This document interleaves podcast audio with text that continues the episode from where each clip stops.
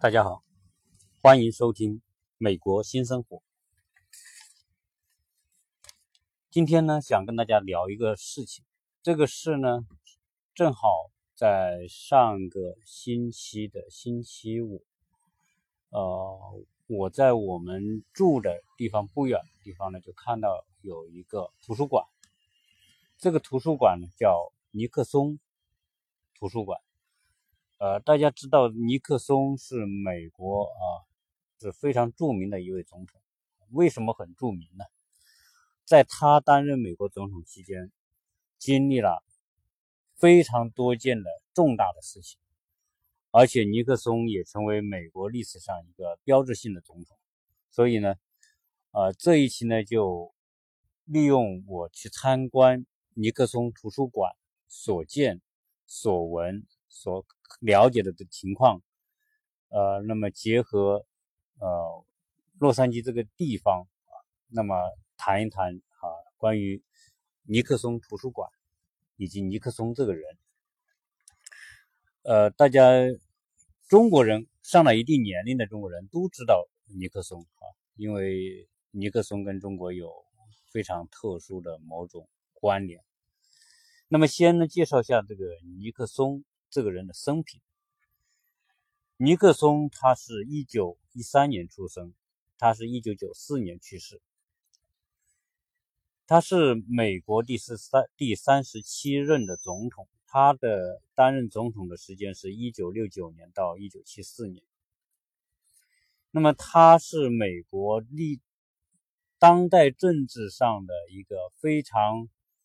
啊知名的职业政治家。为什么说他职业政治家呢？因为他从二战之后，他一直就是从政，而且在一九五三年到一九六一年，曾经有八年时间是担任美国的艾森豪威尔总统时候的副总统，可见他是他的资历、他的经历、阅历都是极其丰富，是一个职业政治家。呃，他的简单的这个。经历哈，就人生当中几几个很重要的简单经历啊，在这里说一说。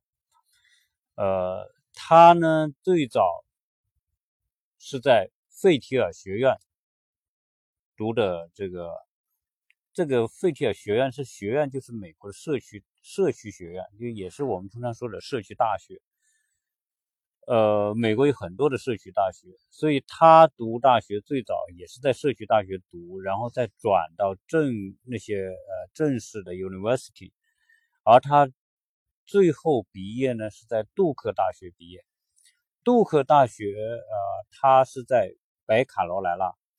呃，也是美国非常著名的大学，应该说是美国的啊排名前十名的著名大学啊，当然。呃，杜克大大学它不属于常，不是属于常春藤盟校的大学，但是也是在美国极其啊有地位的一所大学。他在杜克大学毕业之后获得了法学博士学位，那后来呢就担任了这个专职的律师，后来呢又在政府部门工作，就是在二战之前有四二年在政府部门工作。呃，但是在政府部门的工作他不感兴趣，因为是在一个福利部门专门负责给人们来信做回复的这种工作，他觉得没什么挑战。后来在一九四三年，他就参加了这个美国海军。大家知道，一九一九四一年这个珍珠港事件爆发之后，美国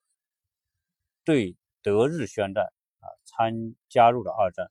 所以呢，尼克松呢就啊加入了海军。当他加入海军，也是在这个运输管理部门工作。在海军做了三年之后，在一九四六年他退退役。他在海军里面当的是这个最高的军衔是少校啊。刚进去的时候他是呃少尉啊，后提升到上尉。啊最后他退役的是是少校，啊，就属于中低级的官衔吧。但是他在二战之结束之后呢，他就回到他的老家是加州啊。我这里首先讲为什么说他是我身边的啊非常著名的一位历史人物啊，因为我们住的地方离他的老家约巴林达这个城市非常近啊，他的老家就是洛杉矶的约巴林达，呃，那么他在二战中就回到他的这个家乡加州参加这个议员的选举，先是。成为众议员，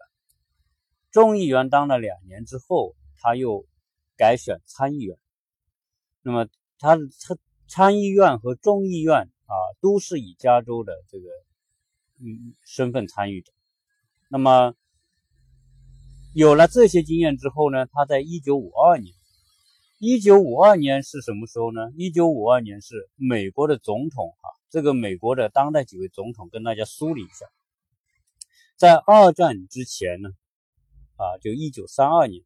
一九三二年正好是美国大萧条之后，一九二九年大萧条到一九三二年，这个经济美国经济恶化没有好转，这个时候呢，就出来个罗斯福，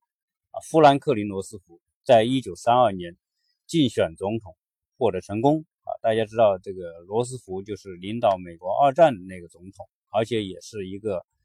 残疾人，他他是不，他有小小儿麻痹症，最后呢，他就不能站立，只能坐在轮椅上。呃，罗斯福也是美国历史上唯一的一位四次连任竞选总统连任成功的人，在美国历史上啊，美国总统只能做两届啊，做两届，那么罗斯福有四届，啊。当然，因为这是在二战期间是特殊的非常时期，加上他前面的领导美国，不管是在应对经济危机，啊，还是后面的二战参战，他都心都深得民心，美国人对他都非常的敬仰和崇拜，也非常相信他的能力，所以就让他一直当啊，这是在非常非常时期所呃美国人所对一个人的认同。超过对法律的这个这个约定啊，就是说，按照美国来说，它是一个法律之上的国家。你那么至于说他连当连续当选四次总统这个事情，按照道理来说是不允许的。华盛顿他在连任啊两届总统之后就退出总统啊竞选。那么就不再连任，那么成为美国政治史上的一个惯例。那么罗斯福啊，则罗斯福则在当时是众望所归，所以呢，他啊连任了四届。在罗斯福在没有他的总统生涯还没有结束，也就是说他是死在任上的。那么罗斯福在二战的后期，一九四五年病逝。那么。他的副总统杜鲁杜鲁门接任总统，杜鲁门担任总统一直到一九五二年结束之后呢，呃，那么就艾森豪威尔竞选总统。那么艾森豪威尔竞选总统毫无悬念当选，因为什么？因为艾森豪威尔在二战时期间是美国派驻盟军的最高总总司令。也就是说，二战期间在欧洲战场上领导盟军，所谓盟军就是包括美国、包括英国、法国，所有这些跟德国开战的。那么，艾森豪威尔是最高统帅。也就是说，呃，在二战期间，那么他立下了非常卓越的战功啊，同时啊，领导盟军啊，打败了德国，所以。他在一九五二年参加竞选的时候，毫无悬念的当选，因为他的声望摆在那里。啊，那个时候 尼克松就成为艾森豪威尔的搭档，那么竞选总统。那么当然，呃，当了八年的副总统之后，在一九六二年，啊，他就副总统没当了，那么他就又回到加州。回到加州呢，他就啊去竞选了这个加州的州长，但是也失败。那么到了一九六八年，他又再次出出来竞选总统，那么成功。这是他的整个简单的这个政治的履履履历。呃，尼克松呢，他人生当中经历了这个当代史上几件极其重大的事情，因为内容非常多，我呢就想把它分成两段来跟大家介绍。呃，因为星期五我们去了这个。呃，他的故乡约巴林达的这个尼克松图书馆，大家知道，呃，每一位美国总统在他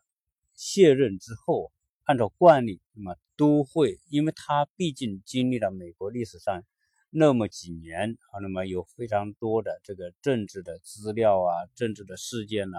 相关的这个内容啊，那么需要整理，那么都会建一座有国家那么来出面建一个。图书馆啊，既是收集跟他相关联的所有的图书资料、纪念品，同时啊，也是对一个一段政治的一个历史总结啊。所以我们去参观了这个图书馆。这个图书馆外表看可能一般啊，就是一个普通的啊一个公共建筑啊。当然上面写了尼克松图图书馆。呃，这个图书馆实际上呢，也是一个博物馆，也就是尼克松个人的博物馆。那么在这个里面呢，我们可以完整的看到啊尼克松的整个个人生平，同时可以看到啊在尼克松的就任美国总统期间，那么所发生的那些重大的事情。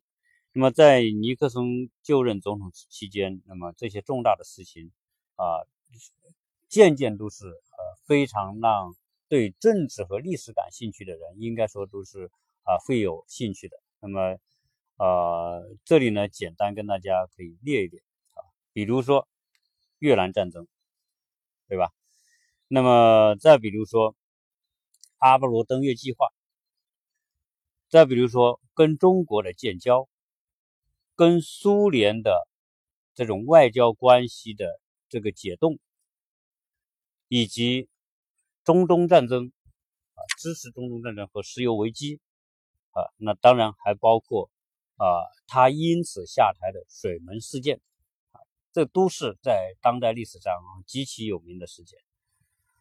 那么尼克松呢，他一生中就结了一次婚，啊，他这个一九四零年结婚，啊，这个当然这个结婚呢，他结婚也比较早，他有两个小孩，他的太太叫雷安，啊，帕特雷安，呃，应该说也是一位才女吧。那么，那么在整个的这个过程，这个婚姻过程呢，对他来说，应该说啊，都是非常美满啊，没有出现过什么结婚离婚，不像啊我们现任的总统啊，就啊离婚再结婚等等这些都没有啊。那个时候，美国人还是相对来说是比较保守的啊，当然也有例外，也有离婚的啊，但是呢。在那个年代，像尼克松这个家庭呢，也是比较保守的，而且在这个尼克松的这个图书馆的旁边，就是尼克松出生的那个他的故居，啊，是一座小小的房子。那么我们也参观完这个图书馆之后呢，也顺便去看了看这个他的出生的这个房子，就是一个非常普通的美国中产阶级的一个小房子，啊，大概就两个卧室。啊然后一个客厅，一个餐厅，啊，就是当然房子保存的非常完整，非常完好。好，那么关于尼克松纪念馆，那么相关的事情呢，我们就结合尼克松所在任的时间的一些重大的事情来跟大家聊一聊啊。那么我们分应该说分几个方面来聊一聊这个尼克松的问题啊。当然就是呃，第一个是他的这个。呃，当选之后，那么就是越战和阿波罗登月计划，呃，以及说他跟中国的建交啊，那么就这几件事情都是非常大的事情。呃，先讲讲这个越战吧。那么大家知道，他在一九六九年当选三十七任美国总统之后，那个时候他就面临一个非常棘手的问题，就是越南战争。啊，当然了，这个越战呢，是在对美国感兴趣的人都知道，美国有很多的电影都是反映越战，比如说啊，这个关于美军在越南战场上的各种各样题材的电影，好莱坞拍了非常多啊。那么大家有空可以搜着看一看。那么越南战争，那美国为什么要跟越南打呢？当然这个也有历史渊源。简单一点说，这个越南呢，像当时是叫印度支那啊，它属于中国南边跟中国接壤，越南跟中国接壤一个一个国家。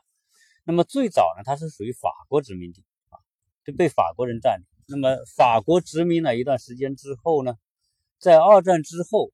那么在一九六几年的时候，这个印度支那，也就是说。东南亚这些国家纷纷独立，大家知道什么马来西亚呀、印度尼西亚、越南呐，什么老挝、柬埔寨，都是在六十年代纷纷独立的。那么越南这个时候也独立，独立之后呢，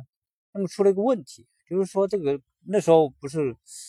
啊东西方两个阵营嘛？那么东方阵营就是苏联领导的，苏联老大哥领导了一帮这个小弟啊，这些国家包括东欧的一些国家，在亚洲呢就包括。啊，这个什么朝鲜呐，是吧？然后中国也属于这个啊，这个东方阵营的国家。那么，但是在这个法国撤出越南的这个过程当中呢，越南就出现了一个越共啊。越共他从北方起家的，那么大家知道胡志明啊，就是越共的领袖啊，就当相当于说我们。当时啊，革命领袖毛泽东一样，那胡志明在越南的地位就相当于毛泽东在中国的地位。那么胡志明领导这个游击队啊，一直谋求独立，所以在这个越南，在在这个法国啊，在越南搞不定啊，搞不定呢，法国就决定要撤出越南。撤出越南呢，但问题是什么呢？这个共产主义的政权在北部越南已经兴起。那么北部越南兴起，当然得到苏联的支持，也得到中国的支持。这样一来呢，就是变成一个威胁啊！如果说不能把这个这个新的政权扼杀掉，它这又变成这个东方阵营的一部分，这是这个西方国家不愿看到的。但是法国说他我力不从心，我我搞不了，搞不定。那么他要撤出，撤出之后，美国说那不行，如果你们要撤出，那这个这个这个共产主义的这个阵营会越来越强大，他要遏制。所以这个这也是当时的我们说的这个呃冷战嘛，在美苏冷战期间，所有相关联的这个这个国家都波及到这个冷战当中。那么当时越南就是属于冷战的一部分。那么美国说不行，美国要遏制这个共产主义的这个蔓延，所以就就变成说法国撤出越南，就美国就参与进去啊，接接替法国来。来呃控制越南，要阻止这个新政权的诞生。那么后来就出现了这个美国。那么在肯尼迪时代，啊，在肯尼迪时代，那么呃在南部越南打不赢北部的越共的前提之下，啊，那么后来这个美国就参与，那么肯尼迪呢派兵呃进入越南，那么就出现了这个我们知道的越南战争。所以越南战争不是由尼克松在任的时候挑起的，实际上是在尼克松当选之后，这个越南战争已经已经打了很多年。所以尼克松说，他当这个美军派了很多军队啊，一开始还只是派一些什么观察员啊，派一些什么呃参谋啊，一些顾问，后来就直接就派兵了啊。在越战历史上啊，在越战是美国战争史上损失最为惨。重的一次战争，那么曾经在越南国土上派了多少美国军人过去呢？一共最高的时候派了五十五万，就是五十五万的美国大军啊，在越南这个国土上，但是呢，也没有看到有什么效果啊？为什么呢？这个这个越南它是东南亚国家，它属于热带国家，热带有一个特点，那么越南呢本身它又是一个。多山的国家，那么都是丛丛林呐、森林啊。那么美国的机械化部队、飞机、坦克不不好使啊。这个是丛林战啊。美国美国人以前就不是打丛林战的。大家看过美国的电影什么什么第一滴血啊、兰博啊那些，好像是有这种，那都是讲这个越战啊。第一滴血也是啊，类似这种题材的啊。那么这个美国的这个军人呢，在在这种丛林地带打仗就没有办法发挥他的优势，所以美军在越战的损失是很大的啊。那越南人他就打游击战，丛林游击战啊，各种各样的这个非常灵活快速的。当然，中国的那些游击战的战术啊，也也被他们学来用啊，挖陷阱啊，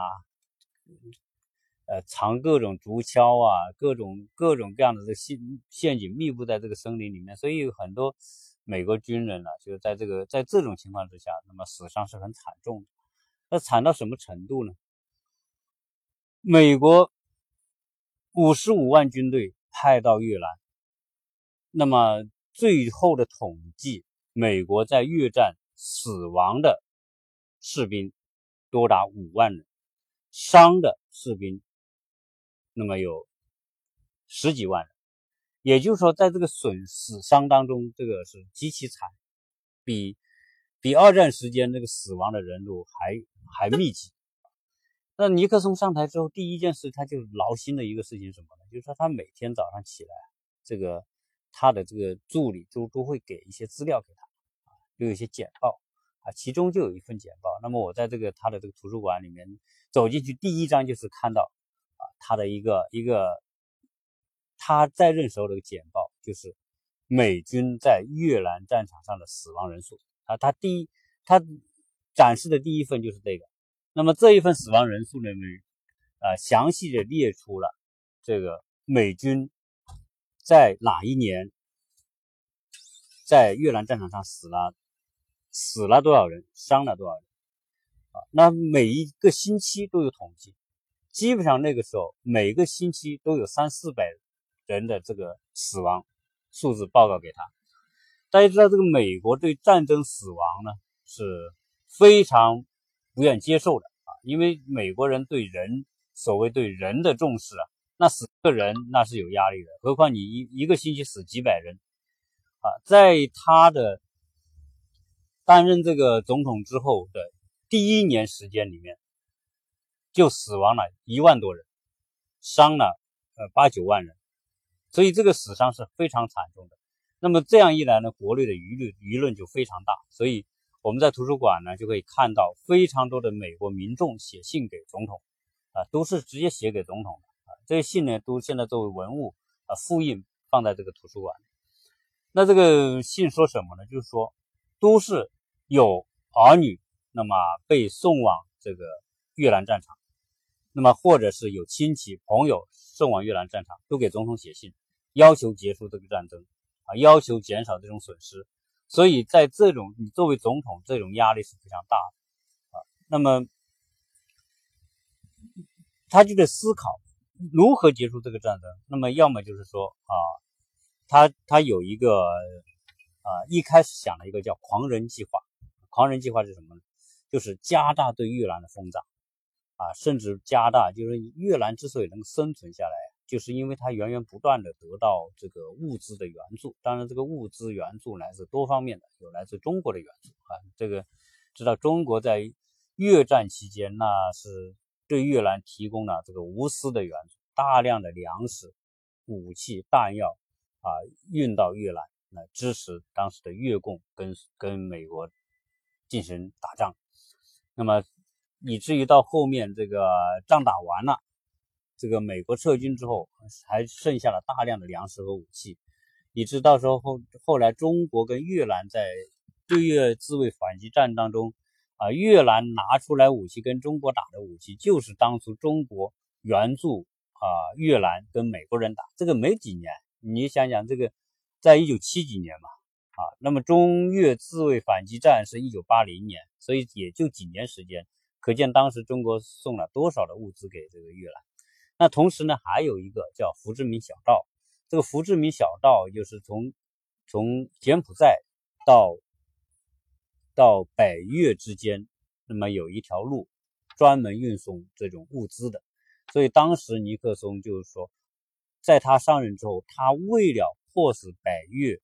的屈服和谈判，因为他知道这种战争不能长期下去，就是加强了轰炸这个。他在上台的第一年投到这个百越的阵地上的这个炸弹总数量超过在二战期间美军投下的这个炸弹的总数，可见你投了多少。他想通过这种狂轰滥炸来迫使百越屈服，但是最后都没有达到目的。那么自然那样不行啊，因为在这个丛林之下，这些这些游击队是很容易生存下来的。后来知道这种战争，呃，用这种方式不行，后来就谋求什么呢？谋求和谈。啊，当然，最后这个和谈呢就一直在进行，而且进行的都是在欧洲啊。这个北越的这胡志明的代表和美国的代表，以及南越的代表啊一起谈判。到了一九七三年，那么这个谈判达成初步的协议，最后怎么样呢？就是说，啊，美国同意从越南撤军。那么这个北越呢？也也默许他啊，从越南撤军，撤军，也就是说我你撤军，我不为难你，我也不不追杀你啊。那但是呢，呃，这个美国呢，他也有点面子，他不能说一撤军马上就垮了，是吧？南部政权，但是越南分成北北越和南越嘛，南越是由阮文绍，呃，当时南越总统阮文绍啊领导的，所以呢，当时这个美军就叫这个南越。组建了十几万人的军队，南越军队，这就说，就是说本国军队吧，越南这个越南南越政权的军队，那么你就搞十几万，我给你提供武器，那么你跟北越去打，那么我们就撤了啊，兄弟们先走了，所以呢，当时就啊，这个美军就开始撤军，那么由南越来对付这个越共啊，但知道这个南越是不行的，就像这个打仗，我们讲朝鲜战争的时候，这个北朝鲜和南朝鲜。在没有美国干预的前提之下，这个这个南朝鲜是不是北朝鲜的对手？那这个越南战争也是一样的，这个这个南越军队根本就不行。结果那个美国撤军之后，一年左右的时间，这个南越就溃不成军，最后这个啊北越就占领了整个南越。那么啊美国呢，当然在一九七三年开始撤军，啊就。这个他这个图书馆里面有这个撤军的一个图表啊，就是说他最高峰的时候五十五万人，他在一九七二年的时候还有五十九万人，后来以每年十几万人的速度撤军，到一九呃七二年呃七一年、七二年、七三年连续一每年那么十几万人撤出，到了最后一九七四年的时候，一九七四年的时候。留在越南的美军只剩了两万人，就从五十五万人剩下两万多人啊！所以这个，呃，尼克松在任的时候完成了这一件令美国人非常啊头痛、非常痛恨、非常反对的事情。所以在整个的越战期间，美国也兴起了这种强国内生兴起了强大的反反战运动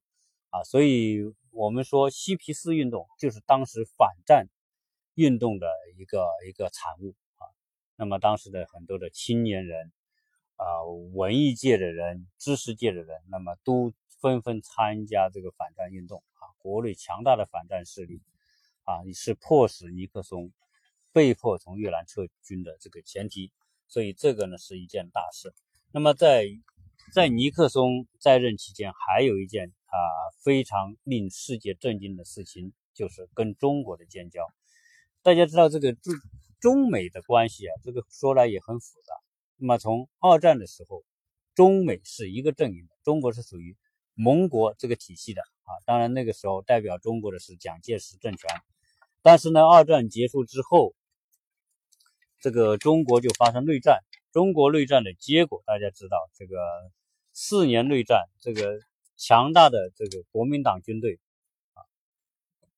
不敌呃毛泽东领导的啊共产党的武装，那最后呢四年内战之后呢，国民党就败退到台湾，败退到台湾，美国仍然是认台湾不认中国的，所以那个时候台湾还是常驻联合国的这个常任理事国，台湾代表中国。那么那时候呢，因为中共政权跟跟美国啊。一直处于战争状态，说白了就说我们没跟美国没有签过这个停战协议，所以呢，从一九四五年啊，一九四九年那到一九七一年像整整呃这么多年的时间，二十多年的时间里面，基本上都是属于中美都属于敌对状态啊。那么美国是支持台湾的，在当然那个时间也正好是属于冷战嘛，铁幕之下啊，就是这个东西方啊这种意识形态主导下的这这种东西方对立啊，持续了二十多年。那那个状态之下，就是水火不容啊。所谓各种各样的这个战争，都跟当时的这种东西方的这个冷战相关联。那么在时隔二十多年之后，那么为什么在尼克松时代会出现这个事情呢？啊，这个跟当时的这个环境有关系。美苏当时竞争啊，美苏军备竞赛啊，那个是打得如火如荼，大家都希望争取中坚力量。那么那个时候呢，大家知道这个中国本来是跟苏联是好的，这个苏联我们刚刚建国的时候是得到苏联的支持的，苏联派了很多的专家援建了中国很多的项目，很多东西都是在苏联的这种帮助之下建立起来的。但是大家知道，到了一九一九六九年，也就是说在什么呢？就是说在这个这个苏联政权在斯大林之后啊，这个赫鲁晓夫上台之后。这个中苏关系就发生了变化。我那时候我们不是有这个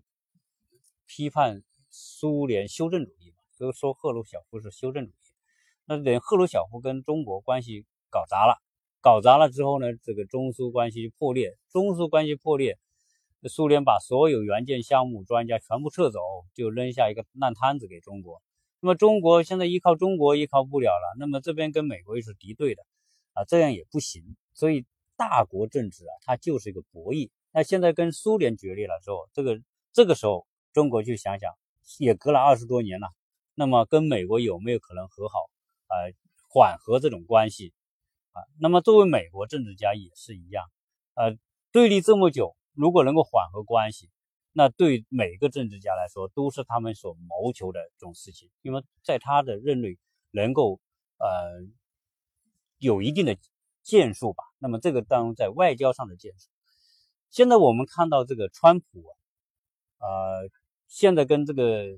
金三胖的这个会面是吧？就作为这个这个金川会这个这个事情，川普也是很看重的。为什么？因为这个这个美美朝之间的这种对立，当然中间还有个韩国和日本，就美朝日和北韩之间的对立这么多年啊。当然，这个这个北朝鲜呢是一个半死不活的啊，但是它是一个一个一个专制的这个状态。那么现在这个金正恩啊，这个年轻的八零后来主宰这个国家，他就不停的搞核武器啊，而且呢，核武器呢还搞了不少，经常搞核试爆。这个核武器、核弹头他搞出来，如果他运载火箭也经常搞一搞，结果就搞得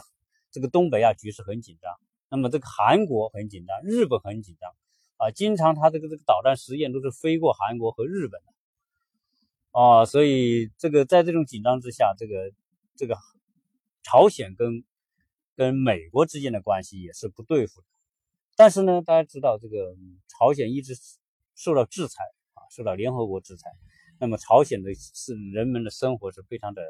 艰难啊，所以实际上朝鲜也有愿望要改善跟美的关系，希望他能够啊这个。如果在这种经济这种制裁之下，最后他会解体的啊！如果他不谋求改变的话，所以就出现了说后面通过各种各样的方式啊，首先是我们看到这个这个快速的这种戏剧化的改变，这个北韩和南韩啊两个总统，南韩的这个文在寅和这个金正恩的这板门店的废物是吧？这个也是呃世纪跨世纪的。重大事情，那么在这之后呢，啊，就宣布消息说啊，这个金正恩可以跟可以跟这个川普会面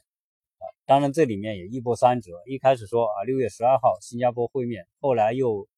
呃又说这个朝鲜反悔啊，或者说美军要搞演习啊等等这些东西啊，又一直一一度又说终止会面啊。当然后面啊大家所以。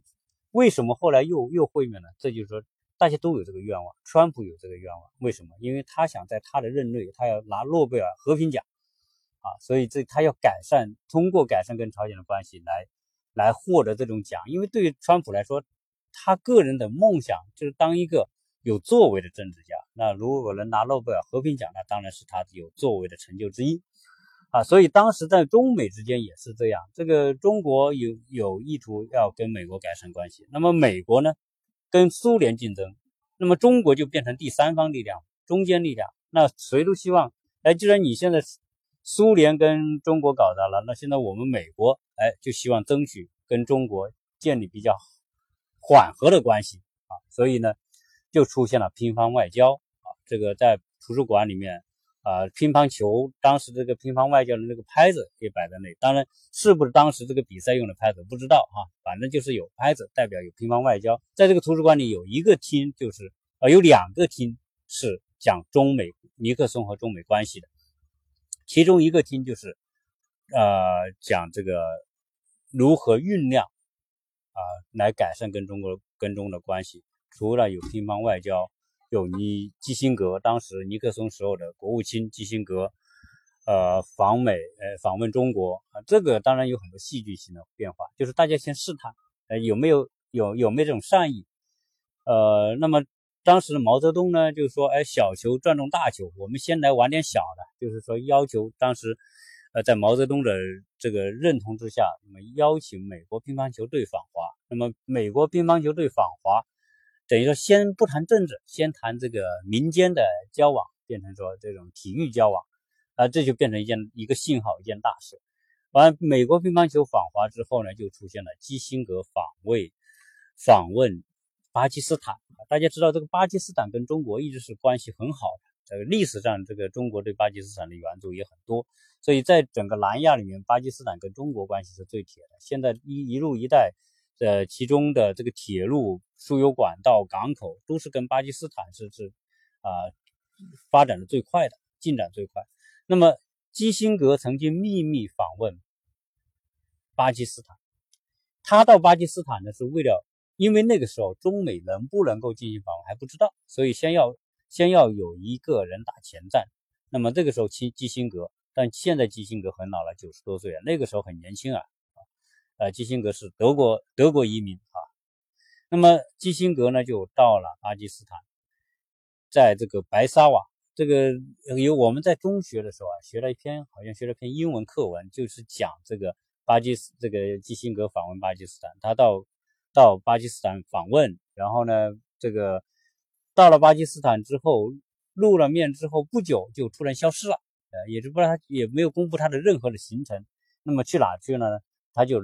通过在从巴基斯坦呢秘密的，那么坐飞机到了北京，跟周恩来会面，探讨说，哎，大家呃这个是不是可以来进行一些和谈，来缓和关系？那么当时。这个周恩来当时中国的总理了，主管这个外交事务，所以周恩来也是非常著名的外交家，所以呢就跟基辛格进行了磋商啊，最后呢大家都达成一致，因为说白了这叫这叫叫什么呢？一一拍即合吧，啊，因为大家都有这个缓解的这种意愿，结果呢就达成这个这个协议，那么说，哎，我们缓解关系，然后呢，呃，也邀请这个美国总统访华。那么尼克松就是扫清了尼克呃基辛格，就是通过秘密出使中国，也见了毛泽东啊。最后呢，就是大家就是为尼克松访华，那么铺平了道路。所以在一九七二年、一九七一年的时候，呃，尼克松呃基辛格秘密访华之后，就发布了一条新闻，这条新闻成为当时最重大的这个事件啊，就是。一九七二年，尼克松决定访问中国。那这个这个事件就是在那个年代的，就相当于现在这个北朝鲜的金正恩访问到跨过三八线访问这个呃韩国一样啊，会谈这个历史性的会谈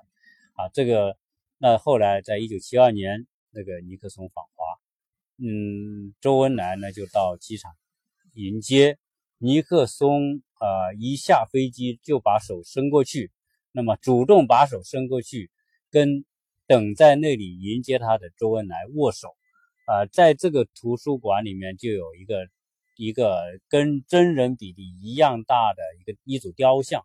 啊，就是尼克松伸手和周恩来握手，这些都是有意义的啊。就是说，尼克松的手伸的多一点，周恩来的手伸的小少一点，啊，这个背景呢就是那架飞机，也就是他一下飞机就跟周恩来握手，啊，为什么有这一幕啊？我在这个雕塑的后面还拍了一个照片啊，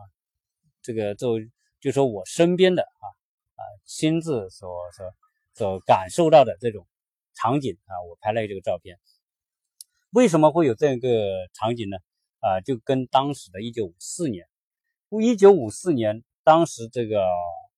中国和美国就朝鲜战争在日内瓦进行谈判，要如何结束朝鲜战争。那么周恩来是代表团团长，在当时的日内瓦呢，啊，周恩来呢在这个一个会场呢就。遇到了当时美国的国务卿叫杜勒斯啊，大家知道这个在五十年代，杜勒斯是非常有名的一位政治人物，也是一位非常强硬的反共分子啊。那么当时周恩来见到他的时候，作为外交家都非常有有礼节的，伸手去跟杜勒斯要握手，但是杜勒斯看了这个周恩来一眼，也没有回应，也没有跟他握手，就走过去了。就是是故意说白了，就故意来冷落啊周恩来啊，就说我对你不屑啊，我都你我都不想跟你握手啊。这个这一幕当然很多记者都拍下来了，也成为当时的一个新闻。所以周尼克松为了